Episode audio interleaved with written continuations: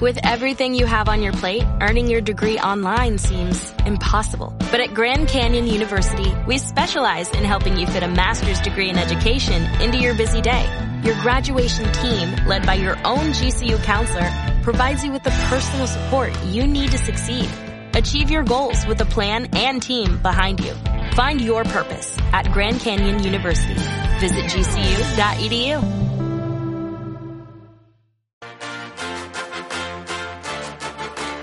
En Radio Inter, El Faro, con Federico Quevedo.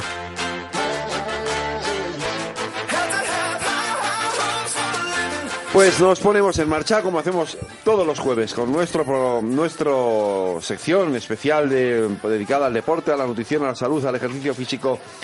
Arroba más que ejercicio, de la mano de Alejandro Mazón, nuestro, nuestro entrenador personal, nuestro chico del chándal y de la gente de Cuídate Deluxe.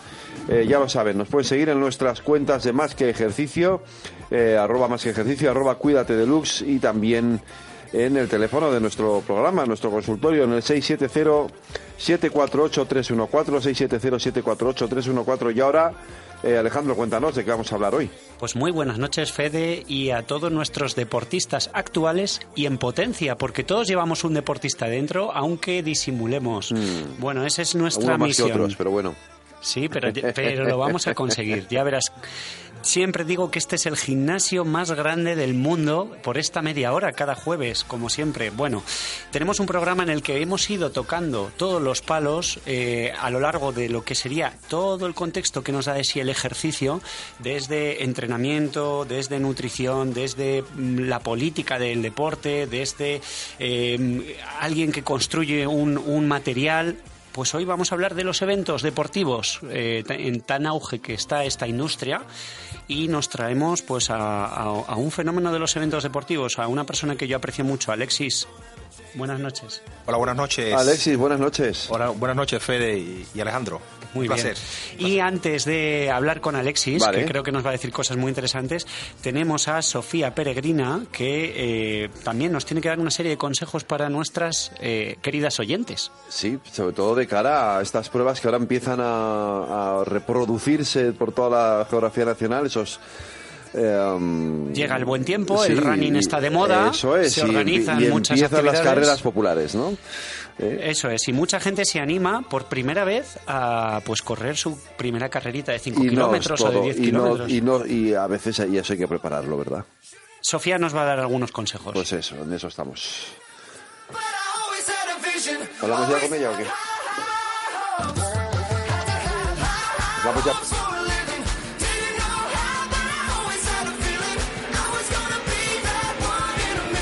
Sofía Peregrina, buenas noches.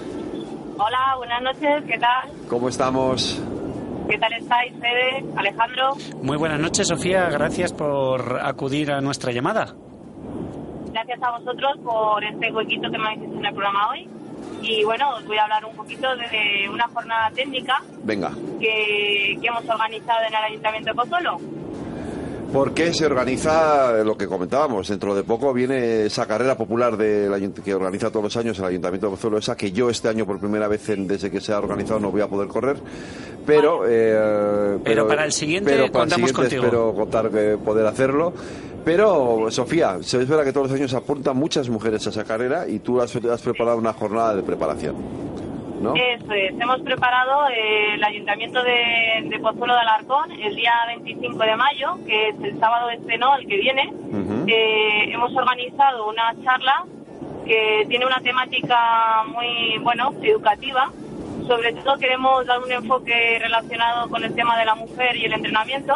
Y Sí. para ello va a venir a hablar un profesional especialista que se llama Alberto García Bataller, que es profesor universitario de, del INEF de Madrid, y va a hablarnos un poco del ciclo menstrual, cómo influyen las hormonas femeninas en el entrenamiento y qué tenemos que tener en consideración las mujeres a la hora de entrenar para no lesionarnos, para correr y en función de esos cambios hormonales que tenemos a lo largo de nuestra vida y del ciclo menstrual.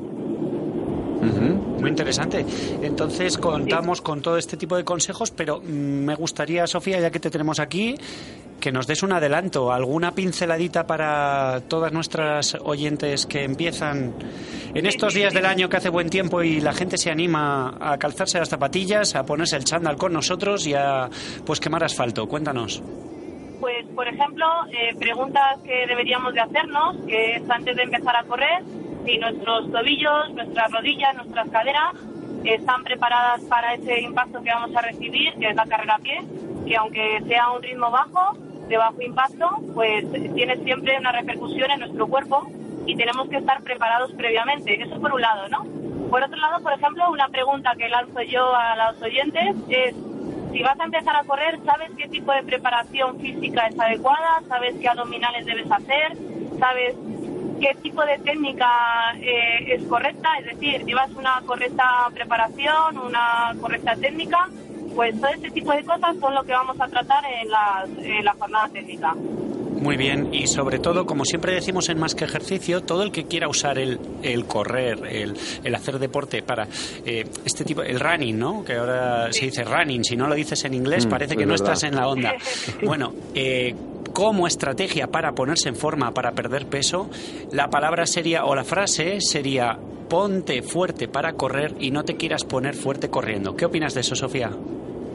Sí, sí, efectivamente. Esta frase define claramente los objetivos de esta jornada, que va enfocado un poco a que el corredor sea eficiente, que se prepare previamente, que el cuerpo esté preparado previamente para el esfuerzo que va a recibir y que va a entrenar. Y eh, efectivamente eso es también un apartado que va a tratar Blas Chamorro, que es fisioterapeuta especialista en técnica de carrera, y vamos a analizar entre los participantes que vaya eh, todo lo, que es relacionado con la técnica de carrera y ejercicios de prevención para el corredor. Muy bien, pues allí nos iremos todos para aprender un poquito más. ¿Y esto cuándo es, Sofía? Recuérdalo. Eh, sí, lo recuerdo. Recuerdo los datos. Es el día 25 de mayo, que es el sábado que viene, y está toda la información relativa a la inscripción y demás, que es gratuita, en www.carrerapozuelo.com. Muy bien, también te pido, Sofía, que se lo facilites a nuestro experto en ciencia y deporte, Álvaro, profesional de Cuídate Deluxe, y él lo Ah, comparte en las redes sociales. Vale, genial. Sí, sí, genial. Pues Sofía, muchísimas gracias. Muchísimas gracias a vosotros por este espacio, por este huequito y os animo también que si podéis venir, que os acerquéis, que estaría encantada de que estuvierais allí. Pues estaremos seguro, Sofía. Un beso y Seguimos en gracias. contacto. Gracias, Alejandro, gracias. When I hit it, bounce back. You ain't getting checks. Last night took a L, but tonight I bounce back. Boy, I've been broke as hell. Catch the check and bounce back. D-Town LAX, every week I bounce back. Whoa, if you a real one, then you know how to bounce back. Pues eh, mira qué marchoso es esto.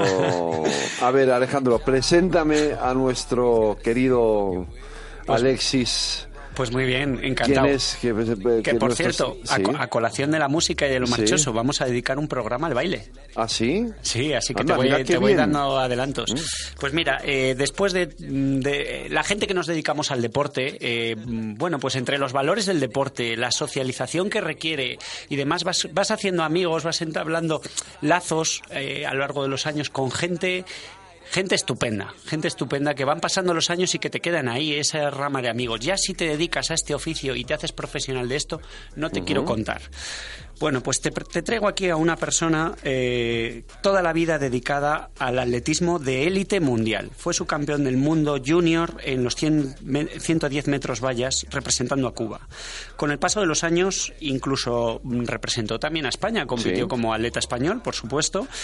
Y eh, después de su etapa, su carrera profesional en la que tuvo más éxitos, otros mm, también bastantes destacables, eh, terminó sus estudios universitarios, bueno, el INEF, y eh, ha preparado algunos de los mejores ballistas de la historia de España como entrenador, como preparador físico, como entrenador de atletismo.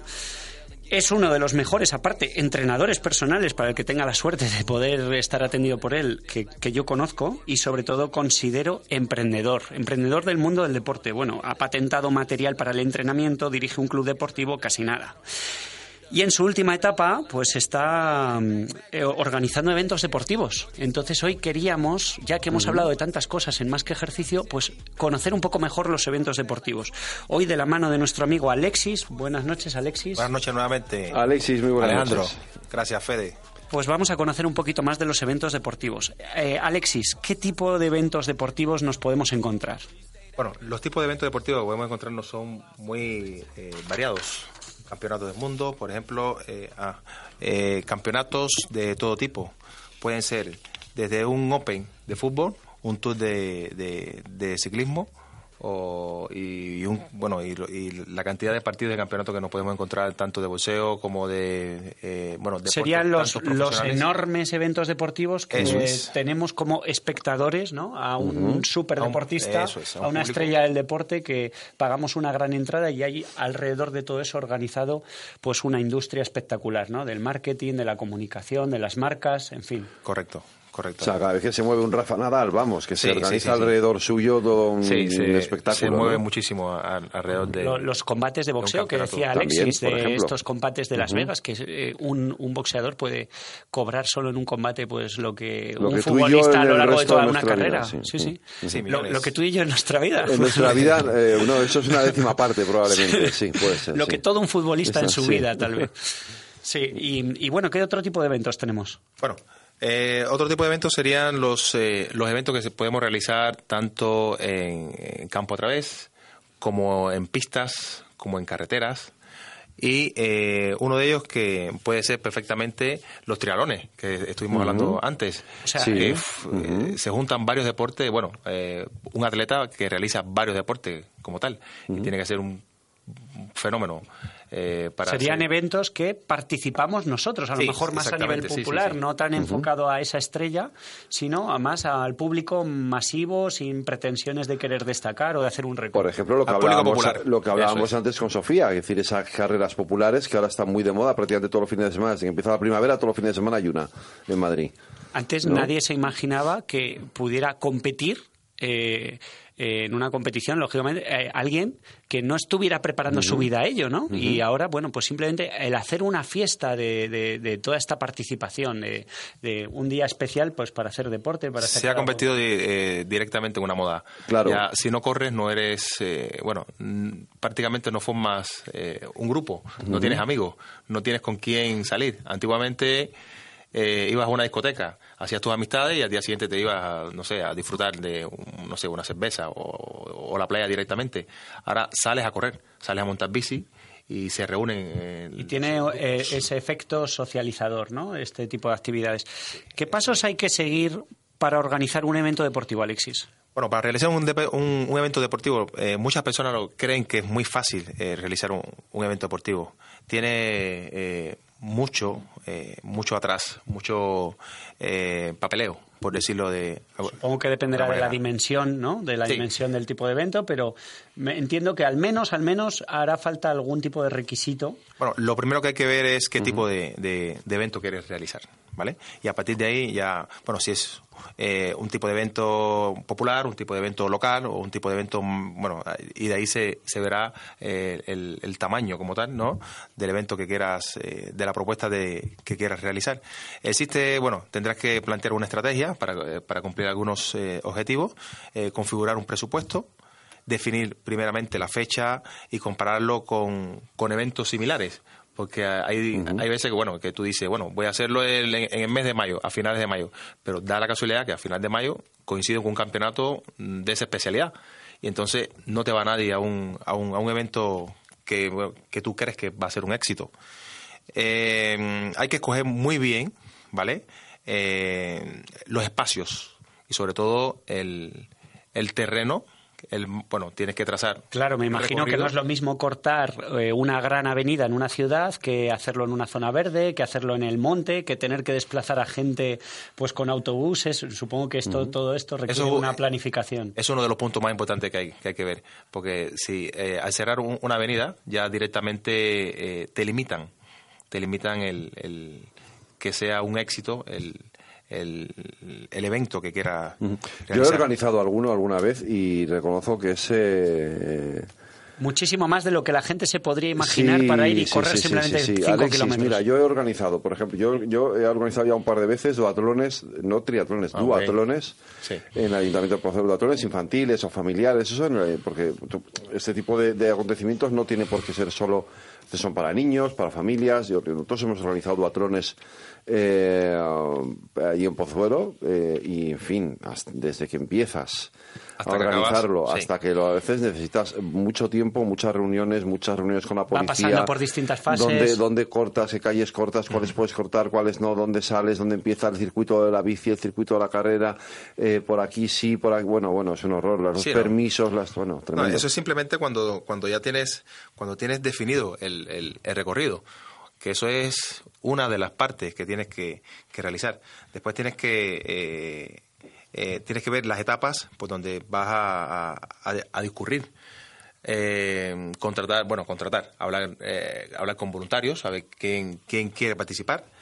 Eh, Claro, ver recursos médico. humanos, me imagino que Sí. requiere cantidad de recursos humanos. Es un disparate. Sí, no, no, no, de- mucho. En, Sí. en dependencia de las, de las vías que tengas que cortar, ¿vale? Ten- tendrás que poner dos o cuatro eh, voluntarios. Ahora imagínate si vas a cortar 10 calles. Solamente... Hay que indicar al tráfico, hay que poder ayudar a los corredores, hay que estar pues visualmente manteniendo el contacto con todo tipo de en, en- en todo el trayecto, ¿no? En todo el circuito. Sí, porque tienes que mover mucho material médico, bueno, sanitarios. Claro, hablemos de la seguridad. Entonces, hay policía, hay Cruz Roja. Cuéntanos un poco qué, qué se moviliza. No- normalmente se contrata, eh, bueno, se habla, no se contrata, se conversa con la Guardia Civil, ¿vale? Y eh, ellos te, te proponen, ¿vale? Eh, una vez que tú hayas ya eh, realizado este tipo de documentación, y que tengas que tener en cuenta eh, el tipo de vehículo que puede pasar por esas vías, eh, bueno, los cruces y peatones, bueno, por donde pasan cru- cruces, los cruces que tienes que cerrar, peatones, por donde pasan los peatones y demás y demás. Y sin embargo, eh, por supuesto, si es un cruce de animales, eh, hazte la idea que vas a hacer un- una carrera en el campo y hay un cruce por donde pasan los, los animales y eh, es que no puedes eh, detenerla. ¿Vale? No, no, no, es que no puedes detenerle eh, porque es, eh, es libre. Entonces tienes que tener también en cuenta. Hay que hacer un paso de cebra para, Sí, no, es que no para puede, no puede, el corzo o para el jabalí que vaya. Ahí. Entendido. Y, y entonces hablábamos de que la gente, bueno, puede estar tranquila porque hay una estrategia preparada previa, hay una serie de permisos, se ha contratado, pues, eh, ambulancia, seguridad, tenemos también policía, guardia civil. ¿Qué pasos hay que seguir eh, mm, en cuanto a, a, por ejemplo, cuánto se tarda en cuanto a plazos? ¿Cuánto se tarda hasta un evento deportivo? ¿Con cuánto margen de tiempo preparas tus eventos deportivos, Alexis? Bueno, eh, normalmente es, es muy difícil contar con un plazo muy corto para preparar un, un evento deportivo. Es decir, si tenemos dos semanas, Es demasiado, eh, demasiado poco tiempo. No da tiempo. No, eh, imposible. Mínimo medio año. Medio Se- año. seis meses seis para preparar una Mínimo- carrerita de mínimo estas. seis Sí, meses. sí. Mínimo seis meses para preparar una, una carrera, eh, bueno, cualquier tipo de evento. No, no solamente es una carrera. Hay, como ha dicho antes Fede, hay algunas, bueno, trialones, que para preparar un trialón hay que mover a muchísimo personal, ¿vale? Y sobre todo eh, maquinaria. Y saber exactamente qué tipo de, de tecnología vas a utilizar en cada, eh, en cada punto o en cada... eh, Claro, en- la llegada, en la meta. Y, todo sometido, porque me imagino estamos hablando de eventos al aire libre, a la intemperie, sometido a que de repente va el día de y llueve. eso es terrible. Es que esto pasa, a mí me ha eso pasado, es terrible, de eso hecho. es terrible. No, aparte Sí, que no, sí. y no puedes suspender la prueba. Nada, no puedes hacer nada. No puedes suspender la prueba. A veces se hace más, más divertida cuando se Has, hace... has fundamentado todo tu negocio para un día. Seis meses de trabajo en ese Yo día. no aconsejo eh, a, a seis meses vista preparar nada para el mes de abril. Debe ser un mes de malo, muy malo para este tipo de cosas. No, también hay que hay que medir el, el- el terreno mucho antes. Hay que saber qué tipo de por qué tipo de terreno pasa- van a pasar los demás. Bueno, da igual que sea corriendo, en, en bici, en, en moto, en patines, que también hay muchas muchos eventos que se realizan también con patines.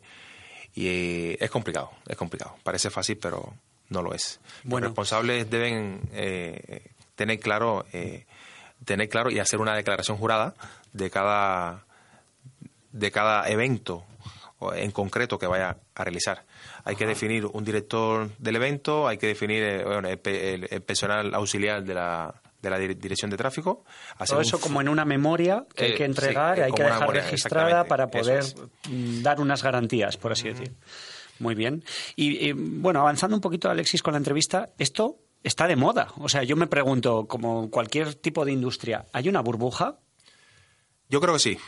Alejandro, creo que sí, en estos momentos hay una burbuja. Yo creo que es moda, más En, que nada. en una ciudad como Madrid, eh, ¿cuántas carreras o cuántos eventos deportivos puede haber un sábado de buen tiempo como ahora que ya estamos en la época En Madrid, 5 y 6. En diferentes, eh, bueno, en Madrid capital, diferentes pueblos que también pertenecen eh, bueno, a, a la comunidad, Comunidad. comunidad.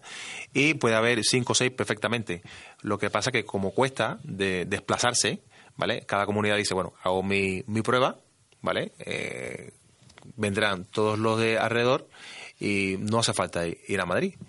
Entonces yo creo que es moda. Es moda porque simplemente eh, es una manera de, bueno, para muchos es, es una manera de que conservar, por decirlo de alguna manera, eh, su salud.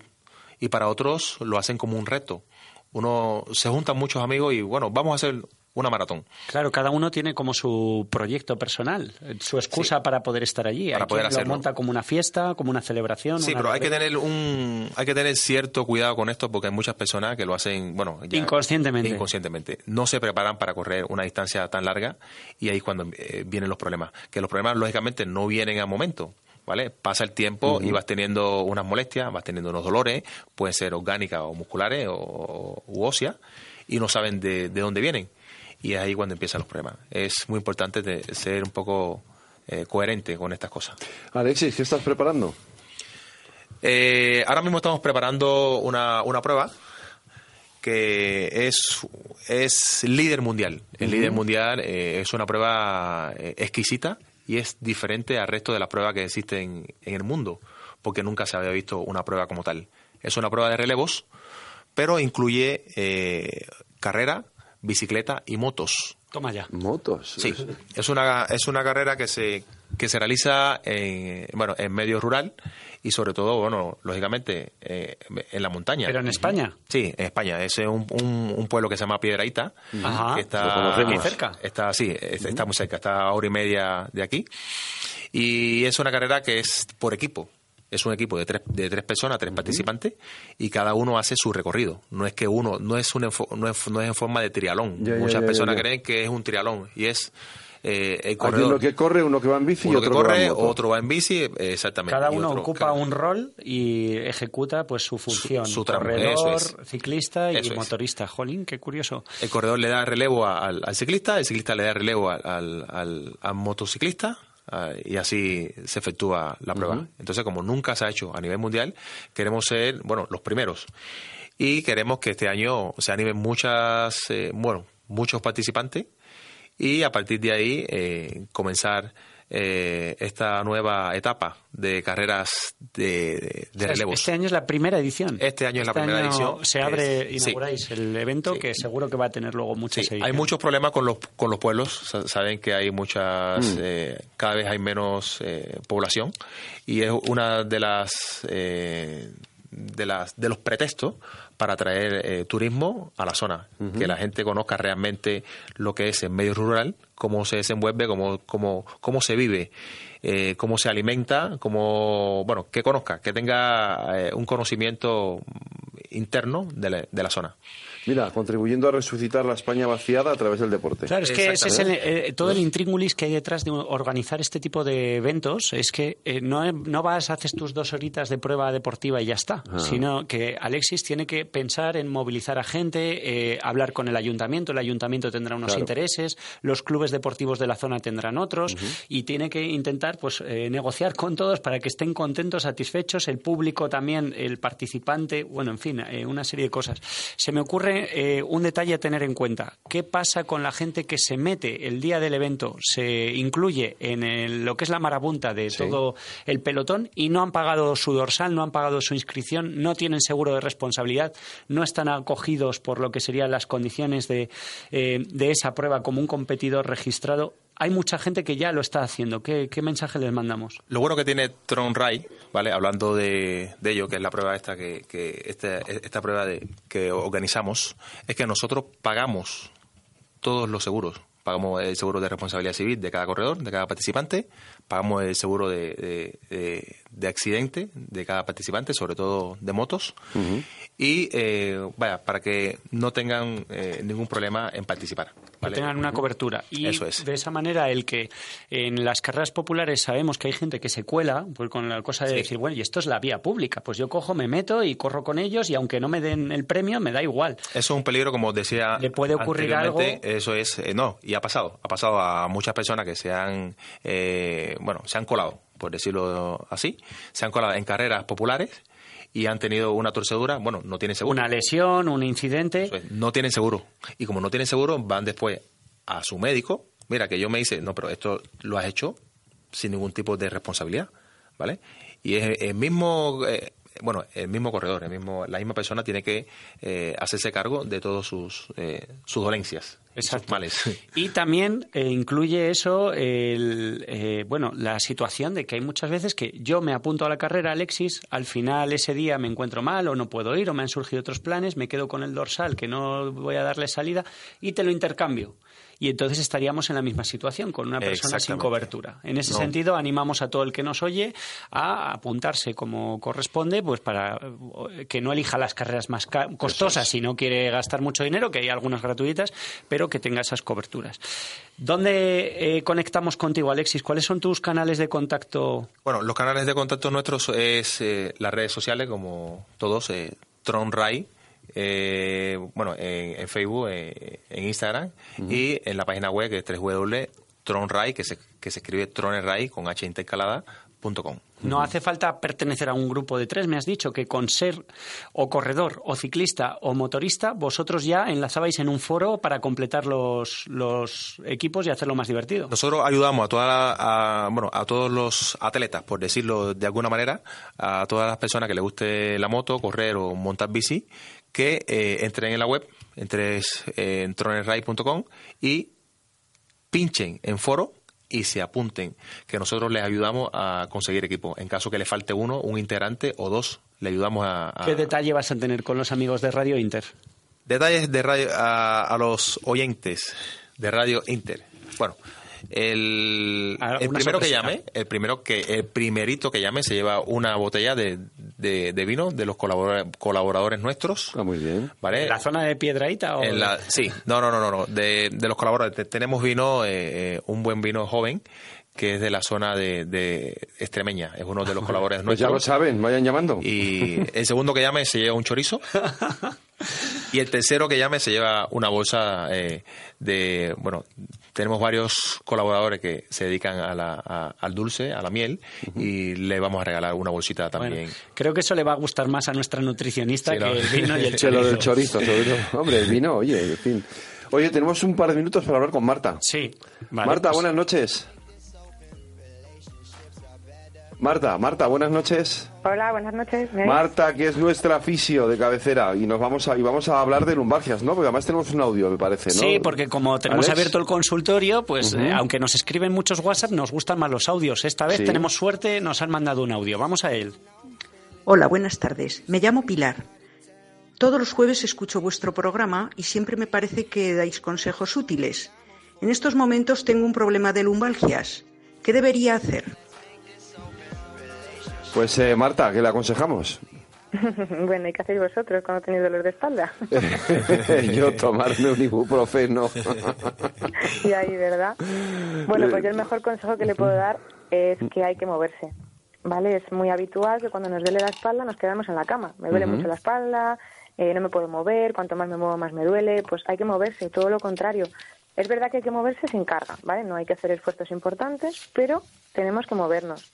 Es verdad también que podemos tener a lo mejor algún día pues con un dolor muy agudo, que no pasa nada, ¿no? Porque un día hagamos algo de reposo en cama, pero cuanto antes hay que empezar a moverse, aunque no nos apetezca, ¿vale? Hay, hay estudios que demuestran que este reposo en cama, de ser necesario, debe ser lo más corto posible porque retrasa la recuperación, ¿vale? Entonces, el, el consejo que me- el mejor consejo que le puedo dar es ese, ¿vale? Ajá. Eh, Sobre todo cuando un médico ya nos ha dicho que efectivamente que no hay ninguna mm, eh, el alcance de esa lesión no llega a más, entonces ahí pues tú ya les animas a que hagan una vida un poquito más activa. Sí, porque además es verdad es. que mm, que oh, efectivamente cuando estás mucho tiempo en la cama te duele más. ¿Es, es Eso así? es. Eso es. Tened en cuenta que aproximadamente eh, un 20% de las lumbalgias, más o menos, son las de origen eh, conocido. El resto de lumbalgias son inespecíficas, no sabemos de dónde, de dónde vienen. Pues bueno, pues a lo mejor ha, tenido alguna contractura asociada y demás, pero no hay un origen, no te hacen una radiografía y te dicen, pues tienes una hernia, pues tienes... No, es todo, eh, solo el 20% es de origen conocido. Aunque bueno, la buena noticia que también os puedo dar es que el 85% más o menos mejoran, ¿vale? Ajá. Desaparecen. Solo hay un aproximadamente un 15, un 20% de, de lumbalgias que se cronifican y que son de difícil solución, ¿vale? Todo lo demás mejora y, y desaparece. Lo que sí que vemos muchos pacientes es que vuelven a recaer, ¿no? Al, al cabo de un lapso de tiempo que parece que ya se habían olvidado, que parecía que estaban bien, y otra recidiva que se dice, ¿no? Eso es. Aquí el, el problema es que no, no se tonifica bien toda la musculatura. Es muy importante en ese tipo de personas que sobre todo, pues a lo mejor ya han tenido varios, eh, varios casos, ¿no? Varias, eh, varias situaciones de este tipo, que tengan a una, a una persona, un entrenador o, o un fisioterapeuta que, que esté con ellos y que les recomiende que les controle los, los ejercicios. El truco está en el ejercicio. Eh, más allá de cualquier otro tipo de tratamiento, he recibido consultas de personas muy jóvenes, sin, sin ninguna patología aparente, pero sedentarias, que, que no tienen masa muscular y que alguien les ha recomendado acudir al, al fisio todas las semanas a descargar. Lo digo entre comillas, ¿no? Lo de descargar para toda la vida. Claro, porque si no había tono jóvenes. no había nada que descargar. Claro, claro, pero yo le descargo, eh, la persona vuelve a hacer ejercicio, vuelve a hacer su vida y vuelve a, co- a contracturarse. Una persona con 22 años yendo al fisioterapeuta todas las semanas por, por un dolor que no le deja vivir, ¿no? El truco está en el ejercicio. Si no tienes masa muscular, difícilmente sujetará la, la estructura Exacto, corporal. eso es. Y todas las contracturas aparecerán constantemente por mucho que nosotros lo- os, os tratemos y os las quitemos. Volverán a reaparecer. Pues eh, muchísimas gracias, Marta. Muy bien, gracias a vosotros. Y muchas gracias, Alexis y. Alejandro. Muchas gracias, Eh, nos vemos Alejandro. la semana que viene. Los advierto, lo adelantaremos. En vez del jueves será el martes la semana que viene, pues ya les explicaré por qué. Pero estaremos con la misma estaremos energía. aquí con la misma energía, porque deporte es Medicina.